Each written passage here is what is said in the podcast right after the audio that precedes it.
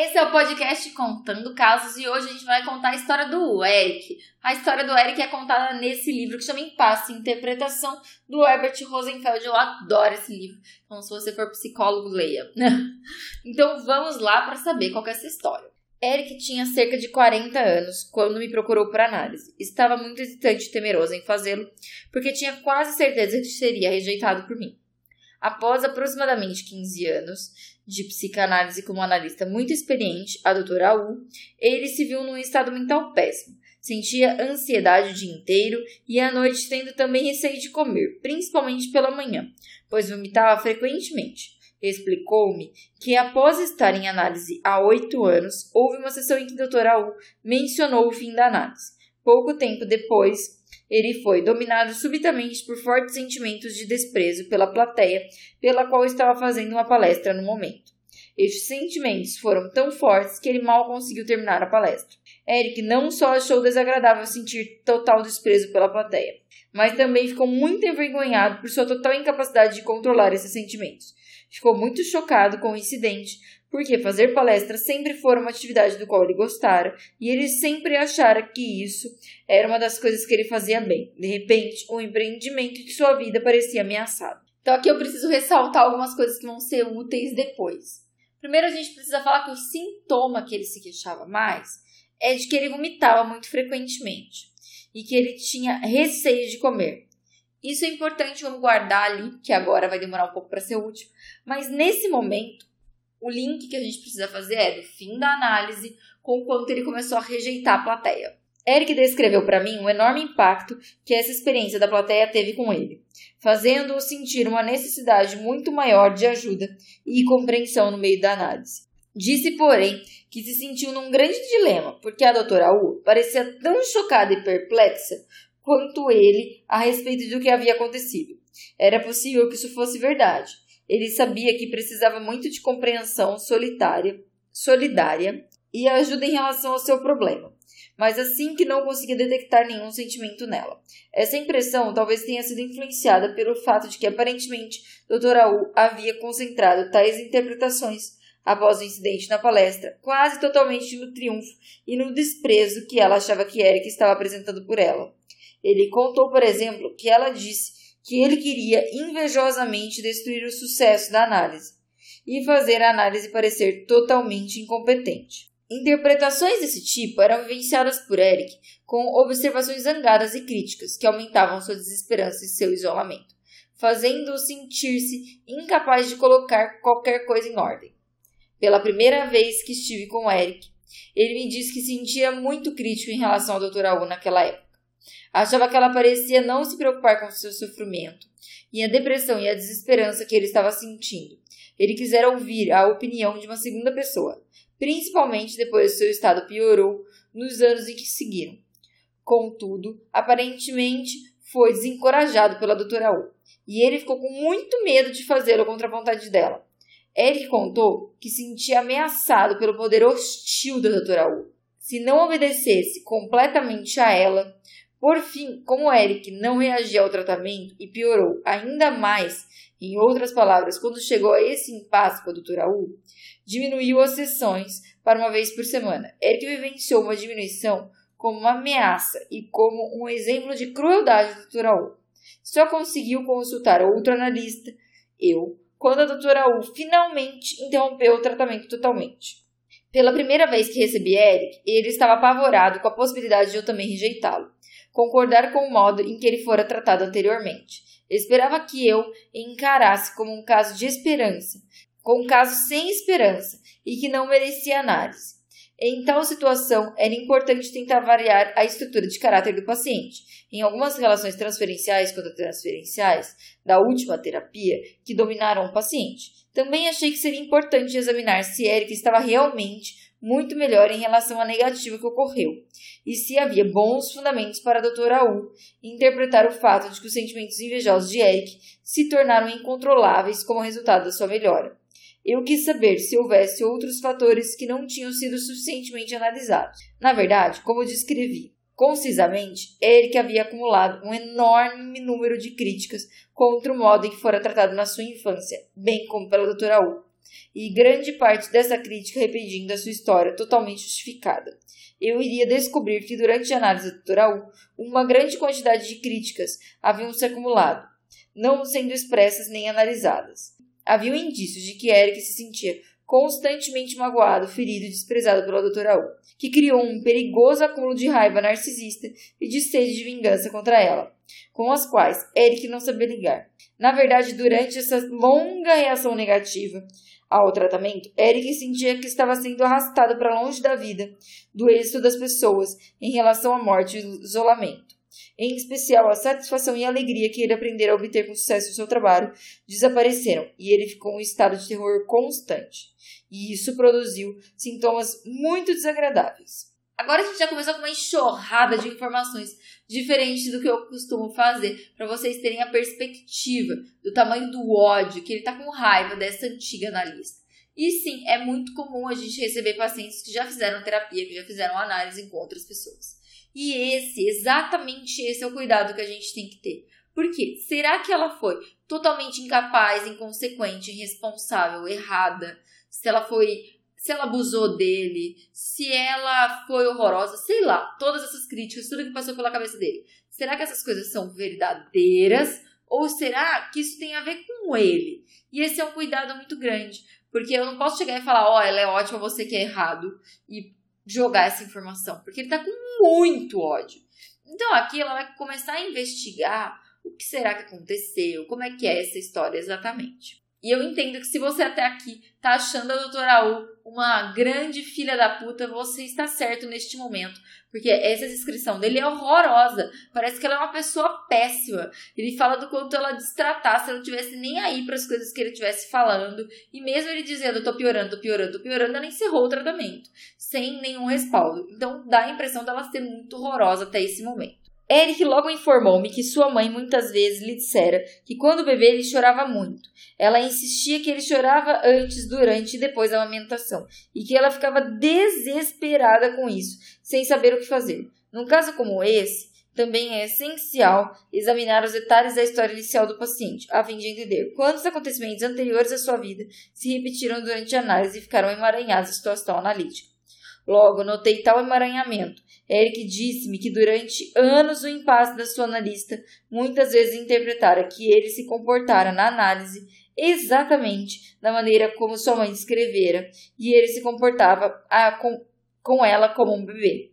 Contudo, com os sentimentos de ser muito infeliz e de não estar à vontade em seu relacionamento com a doutora U, não foram analisados o bastante. Ele entendeu que as observações da doutora U simplesmente significavam que ela o achava um bebê e era um paciente difícil e ingrato, ou que se sentia desesperançada e não sabia o que fazer com ele. Ele se sentiu, portanto, profundamente rejeitado.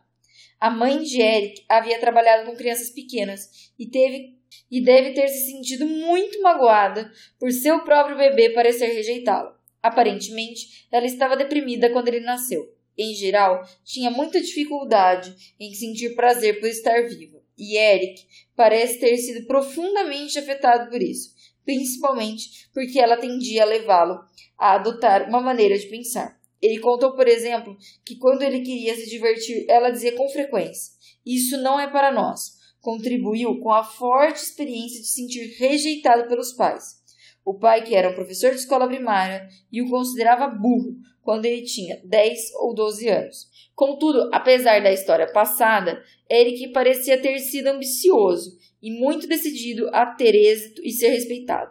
Consequentemente, ficou muito decepcionado quando, mais tarde, ao ter realmente êxito, indo para a universidade e começando a escrever artigos e até mesmo os livros, seu pai aparentemente não mostrou propenso a dizer que estava satisfeito com ele. Então ele vai ser ambicioso não porque ele tem uma vontade de ser grande, mas porque ele quer mostrar, ele quer provar para esse pai para essa mãe que ele não é burro, que ele não é um merda, que ele é ótimo. Olha aqui, gente, como eu sou incrível. Agora eu escrevo livros. E as pessoas, hum, tô nem aí para aquilo que você faz.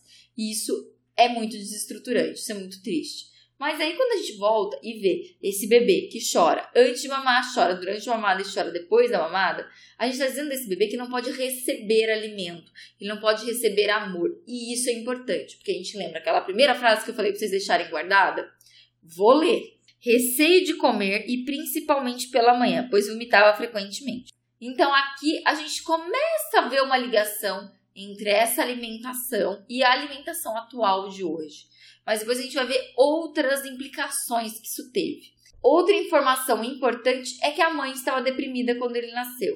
Isso é muito complicado para bebês, isso é muito complicado para crianças, principalmente principalmente para o recém-nascido, porque ele precisa da mãe inteiramente para ele, ele precisa daquela mãe disponível para estar tá ali, regredir com ele, falar com ele, nomear as coisas para ele, alimentá-lo o tempo todo.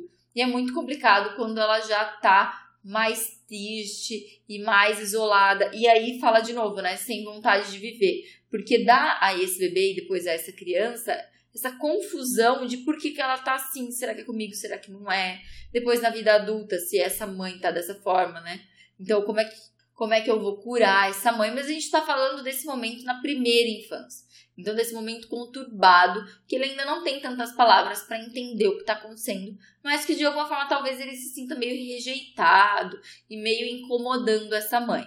A gente pode imaginar que sejam sensações nesse sentido. E aí a gente vem uma interpretação da analista anterior que me parece muito acertada.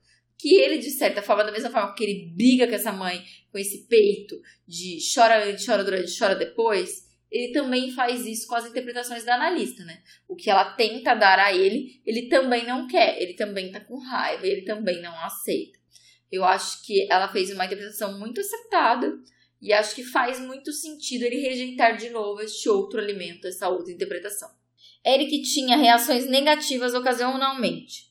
Após cerca de um ano de análise, disse-me que sentia que eu o entendia muito bem e contrastou com a mãe e a analista anterior. Contudo, logo depois disso, quando começou a conseguir sair de casa e foi ao teatro com a esposa, sentiu-se absolutamente horrível. Teve um choque tão grande que começou a suar e achou que não valia a pena viver. Perdeu completamente todos os desejos, o apetite e receou que, mais do que nunca, tivesse tido uma recaída. Não obstante, esses retrocessos não duravam muito tempo. Então ele já foi todo determinista, né? 880. Foi ruim uma experiência, vai ser ruim tudo, já acabou minha vida. E isso é uma coisa muito comum das pessoas. Elas experimentam uma comida, não gostei, odeio chuchu. Ou, ah, eu fui ao cinema, foi horrível ir ao cinema. Odeio ir ao cinema. Não gostei de, uma, de um cantor, de um ator, odeio. A gente vai muito para essa para esse lado muito definitivo. O modo como que Eric usava os sentimentos para triunfar sobre mim em sua análise anterior só se tornou claro após a sessão em que ele se sentiu particularmente bem compreendido. De repente, sentiu uma raiva violenta dos pais e uma raiva ainda mais assassina contra a doutora U. Esses sentimentos estavam crescendo nele e ficando fora de controle, e Eric teve uma fantasia de que encontrava um dos pacientes da doutora U e lhe dizia da pessoa desprezível que ela era. Ele nunca tivera a experiência tão ruim quanto tivera com ela. Eric percebeu que essa fantasia violenta, ele se sentia triunfante, ressentido, vingativo. Também percebeu que achava que quando era bem tratado, não conseguia sentir isso. Não conseguiu sentir que isso o faria melhor. Em vez disso, sentia que era secretamente favorecido por mim neste violento ataque destrutivo. No dia seguinte, sentiu-se horrível e muito culpado. Tentou agradar a esposa porque sentia que não dava nada a ninguém. Deu-se conta de que no colapso anterior sentira que não podia fazer nada melhor a não ser querer se matar. Então ele começa a dizer que no dia que ele se sentiu bem compreendido é o dia que ele fica mais violento com mais raiva da analista, com mais raiva da ex-analista, com mais raiva da vida dele. Ele começa a ficar revoltado quando ele é mais compreendido, quando ele recebe aquilo de melhor. Mas aí acontece um plot twist na história. Contudo, ao mesmo tempo, começou a se lembrar de que, na verdade, nem sempre se sentira maltratado pela mãe. Às vezes ela se sentia feliz, somente quando estava triste é que ela não conseguia ter prazer com nada. Ele se lembrava de que um dia sua mãe havia, havia ele se lembrava de que um dia sua mãe havia chorado e dito a eles: Não posso gastar dinheiro, não consigo ter prazer com isso. Dera cinco libras a ele e dissera: Use o dinheiro, eu não posso usá-lo. Depois dessa lembrança, Eric começou a sentir pena da mãe, enquanto no passado sentira apenas ressentimento. Percebeu que durante todo o tempo não havia existido sentimento de simpatia por ela. Agora tinha havido uma melhora gradual. No entanto, a ansiedade do Eric em relação a não ser capaz de sair de férias persistia. E ele se sentiu deprimido e incurável. Ao mesmo tempo, contou-me algumas coisas a seu respeito, a respeito da sua vida, que eram muito surpreendentes, as quais só recentemente ele adquirira consciência. Disse que era muito estranho, porque, embora sua esposa se tivesse mostrado um tanto agressiva com ele durante algum tempo, e não o tivesse ajudado, ela agora estava tentando ajudar e tentara fazê-lo perceber certos fatos que ele nunca observara em si mesmo antes. Por exemplo, ela havia observado que quando a ansiedade de Eric era muito forte, esta era acompanhada de um cheiro forte, que ela achava praticamente insuportável ficar perto dele enquanto o cheiro durava. Por outro lado, Eric também contou que não entendia por que, quando ele descrevia algo para ser publicado, sua mulher nunca se, nunca se interessava pelo texto. Ela só via o lado ruim dele, e nunca os aspectos bons. Lembrei-lhe que ele me disse algo parecido a respeito da analista anterior. Após oito anos de análise, a doutora U ficara tão farta dele que ele tinha a impressão de que ela estava interpretando apenas partes destrutivas e más dele, e não via nada de bom. Eric replicou que teria que refletir se talvez ela tinha o poder de fazer as pessoas perderem a boa imagem que tinha dele. Como alguém poderia ser tão atraente e ter valor? Então aqui a gente começa a ver esses dois lados, o bom e o ruim. Ele começa começa a ver o bom naquilo que ele odeia e ele começa a ver na esposa, que era alguém boa, ele começa a ver algumas coisas ruins.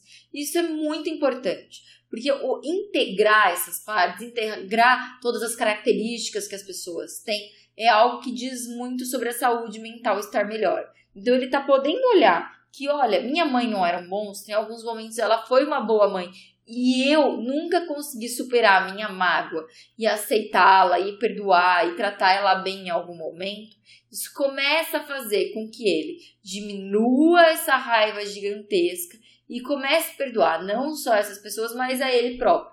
Isso é importante. E aí, quando ele começa a falar dessa esposa, é uma coisa legal também, porque embora isso possa gerar o fim do relacionamento, a gente está dizendo de um relacionamento que surgiu do jeito com que ele funcionava antes. E agora ele está funcionando de uma nova maneira. E ele vai ter que se reacertar e ver como que ele vai funcionar numa nova configuração. Até porque aqui a gente não sabe se continua sendo um delírio dele, que é a, o apontamento do texto. Se é um delírio dele de que essa mulher realmente só fala o lado ruim, como era de que a analista anterior só falava o lado ruim, ou será que realmente essa mulher fala essas coisas só ruins para ele? Será que ela não vê nada de bom? Porque a gente começa a ver que essa analista falava. Ela não era só errada e só um. Ele sentia que sua capacidade de amar era fraca, às vezes até ausente, mas não conseguiria acreditar que o amor pudesse dar alguma força à sua personalidade. Eric tivera várias experiências em sua vida, nas quais confiança em Eric tivera várias experiências em sua vida nas quais sua confiança em sua própria força e capacidade fora seriamente abalada.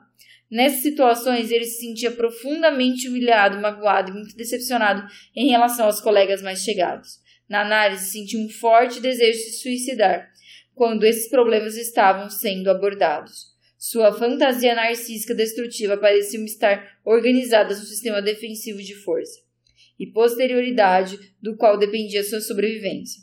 Quando a doutora U fizera ataques enérgicos ao seu narcisismo, Eric se sentiu esmagado. Eric se sentiu esmagado e derrotado. Sentiu-se depois disso cada vez mais desprotegido. Contudo, nesse tratamento comigo, houve gradativamente um processo nítido, que o ajudou a ter mais confiança em certos aspectos do seu trabalho. No entanto, uma paralisia e um vazio interno pareciam continuar, o que preocupava tanto ele quanto a mim. Ele se sentia muito vulnerável e achava que isso deveria ser ocultado e não mais exposto. Em especial, achava que outras pessoas tinham objetos desejáveis dentro de si, como um seio bom, e que lhe proporcionavam basicamente sentimentos bons. Eric achava que lhe faltava essa experiência básica. e sentia que havia um vazio, um buraco dentro de si. Achava que este problema havia interferido no seu relacionamento com a mãe desde o início. Aparentemente, ele não conseguira obter calma e satisfação no seio. E que, então, havia chorado antes, durante e depois da amamentação, como a mãe lhe dissera. Na verdade, Eric tinha feito tratamento com duas terapeutas antes de mim. Achava que a primeira, que havia consultado antes do seu primeiro colapso, a princípio se mostrara muito esperançosa e cordial. Nos exames de que tivera medo, ele não se recuperou como ela esperava, e quando piorou cada vez mais, ela pareceu decepcionada e ansiosa. Ela também foi cruel com ele, passando-o para outra terapeuta. Eric achou que ocorreu algo semelhante à segunda, a doutora U. A princípio, ela também pareceu mais esperançosa a respeito de sua capacidade de melhorar, mas quando esperava que ele estivesse melhorando muito, ele piorou cada vez mais em relação, na relação negativa que descrevi. A doutora U também ficou mais fria e mais distante dele. Em ambos os casos, Eric sentiu-se terrivelmente vulnerável, incapaz de lidar com a situação, completamente desesperançoso e abandonado. E aqui eu vou parar para a gente falar um pouco dessa expressão, porque o seio aqui não está sendo usado com o seio, o peito que a mãe, que o bebê mama, ele é simbólico. Ele também é o seio, peito, mas ele é mais simbólico, com uma esperança, como uma, um depósito de vivências boas, de sentimentos bons, de uma coisa muito legal que ele viveu. E aqui a gente está dizendo e conseguindo ampliar essa visão de que o que aconteceu com a mãe aconteceu com as duas terapeutas anteriores. Ele consegue se beneficiar mas aos poucos ele odeia e ele afasta essas pessoas. E aqui a gente consegue perceber que isso começa a acontecer com quem está atendendo ele agora de novo. Ele já começa a piorar novamente depois de ter melhorado. Então a gente não sabe aqui quem veio primeiro, o ovo a galinha, a galinha ou o ovo, mas a gente sabe que essa mãe tentou ofertar leite, tentou ofertar carinho, amor, só que de certa forma, tudo aquilo que ela entregava vinha um pouco contaminado com essa depressão. Então, aos poucos, ele conseguia reter algo bom, mas tinha essa coisa que era negativa e que era conflituosa. Então, ele negava esse seio, esse amor e essa mulher. E aos poucos eles foram se distanciando e foi uma relação muito complicada. Até que depois ele conta da relação com o pai, da relação com outras pessoas que também foram pessoas que rejeitaram. Então, na cabeça dele, ele criou uma fantasia de que, né, vamos pensar, vamos delirar aqui um pouco também, né? Já que eu fui rejeitado pela minha mãe, todas essas pessoas vão me rejeitar. Ninguém vai conseguir me dar algo bom se nem a minha mãe conseguiu me dar. E a gente tem essa primeira analista que parece muito divertida, parece que ela era muito esperançosa, mas ainda assim ela não conseguiu conter o tanto dessa agressividade, desse pessimismo dele, para conseguir dar a ele uma experiência boa. Por que, que a gente está falando aqui tanto desse, dessa analogia mãe-analista? Não só porque nesse caso ela funciona muito bem, mas porque normalmente é esse o papel que o analista faz. Essa é a, a reprodução mais natural, de que esse analista reproduz essa mãe e que essa relação entre os dois nova possa ser reconstruída nessa relação analítica. Algum tempo após essa fase da análise, Eric começou a achar que também não estava melhorando comigo. Na verdade, estava piorando. Observava isso principalmente quando deixava sessões. Qualificou esse sentimento como muito doloroso, tão doloroso que ele sentia vontade de se suicidar, quando que a morte era a única maneira de obter alívio para a dor. Ele não queria se matar, mas tinha que lutar contra o forte sentimento de ser arrastado para a morte.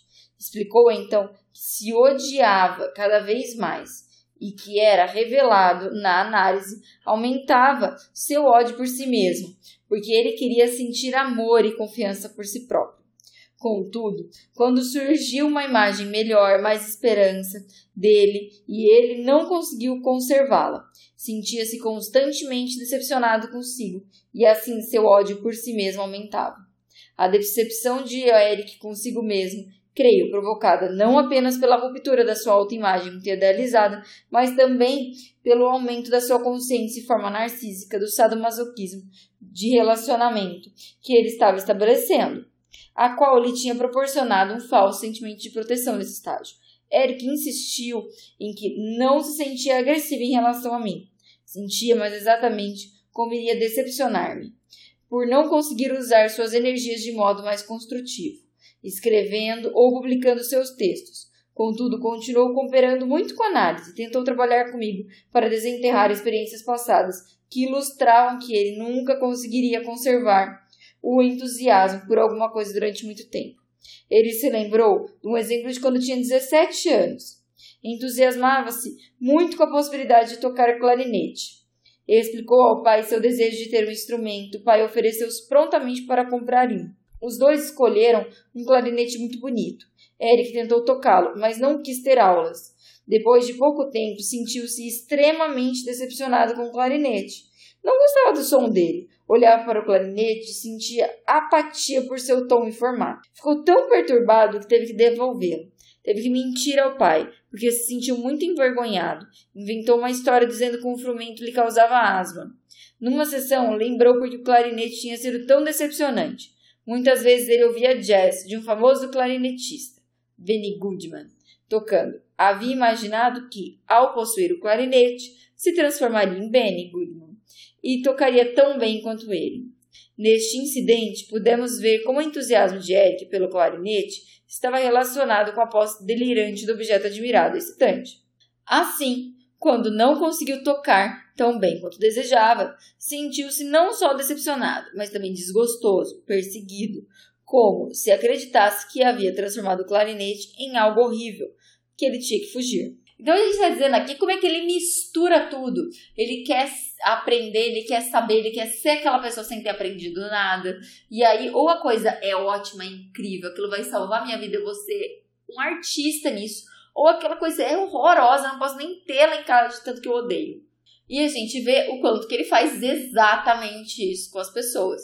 Ou essa vai ser a analista que vai salvar a vida dele, ou ela não presta para absolutamente nada. E o quanto que ele fica invejoso de saber que essa analista sabe as coisas e que ele ainda não está conseguindo melhorar e ele gostaria de tomar dela toda essa inteligência e essa capacidade. E quando ele não toma dela, ela também não é mais tão boa e nem ele, que é esse momento em que ele está muito frustrado com o tratamento e com ele mesmo e não vê nenhuma melhora. Após esse trabalho, Eric começou a se perguntar se, quando o bebê no seio da mãe, ele havia tido sentimentos semelhantes ao que tivera em relação ao clarinete.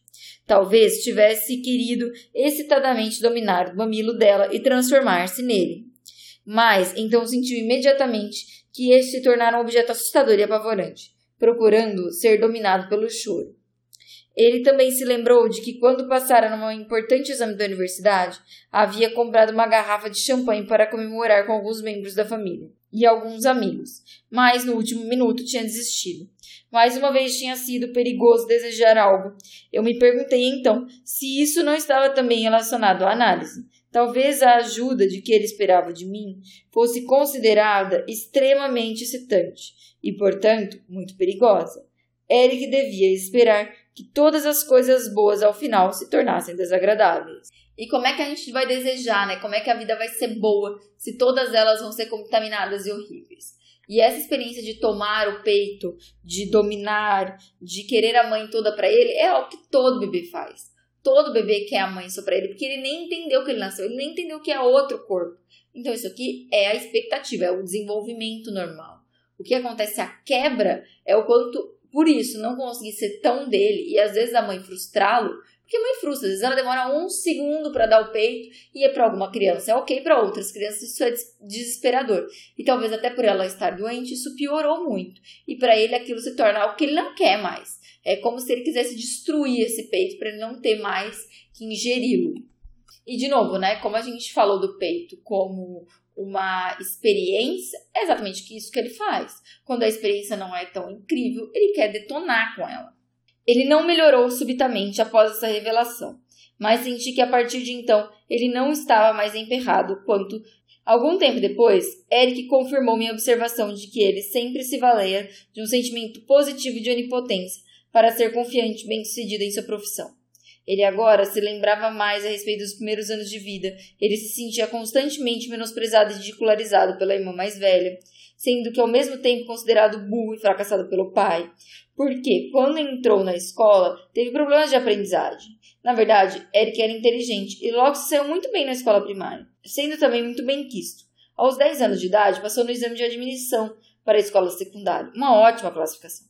Mas quando contou à sua mãe, ela pareceu desapontada e quase desgostosa com ele, gritando: Ele fez o exame mais fácil. Ele fez o exame mais fácil. Depois disso, ela o acusou de preguiçoso. Também surgiu porque Eric fizeram o exame para meninos da sua própria idade, quanto a mãe insistia para que ele fizesse para os meninos mais velhos do que ele. Relutantemente, Eric também fez o exame mais difícil e passou sem problemas. Mas a partir de então, tudo saiu errado. Ele odiava ser o mais novo da turma de 11, 12 anos de idade. Sentia-se constrangido com eles e não era bem quisto. E apresentou então dificuldade de aprendizagem, após ser reprovado nos exames escolares. Foi colocado outra vez numa turma atrasada, o que ele achou humilhante. Tornou-se retraído e iniciou seus desvaneios, onipotentes para compensar seu fracasso. Os devaneios ainda persistiram quando ele procurou tratamento. Ficou claro que Eric desejava que sua mãe havia feito um violentíssimo ataque sádico invejoso a ele, após seu primeiro exame bem sucedido. Então o que ele está dizendo? Que ele foi super bem, ele era um gênio, e aí botaram a turma na frente. Aí aí já não era mais gênio, já era burro. E aí voltou para a turma. E o quanto essa percepção burro, inteligente, essas coisas muito muito classificatórias são difíceis para uma criança, principalmente a história do burro, porque aqui a gente está dizendo que tinham várias coisas do porquê ele não ser tão inteligente, né?